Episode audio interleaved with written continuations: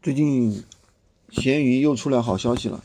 其实过去的话，什么好消息呢？就是幺六八八和闲鱼成为淘天一级业务，什么意思呢？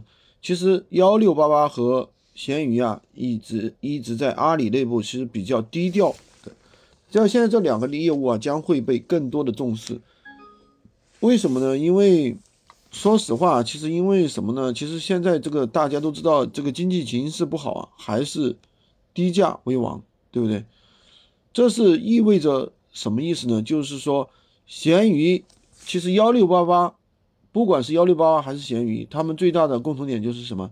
价格便宜，性价比高，而且用户年龄都是零零后、九零后。闲鱼的用户群体已经突破五亿，占我国互联网人数的三分之一，每年大约有一亿用户在闲鱼上发布产品。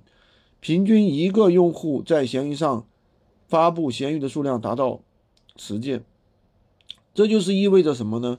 淘天集团正在挖掘低端用户的一个消费潜力，所以阿里也在加速布局批发和二手电商市场，推动淘系业务的发展。实际上，最最近啊，这个幺六八八和闲鱼的近期动作也不断的，就是。嗯，就是不断的去，闲鱼还提上了一个帮卖的服务，让所有参与帮卖的卖家都可以获得闲鱼提供的质检、仓储、运输、撮合交易。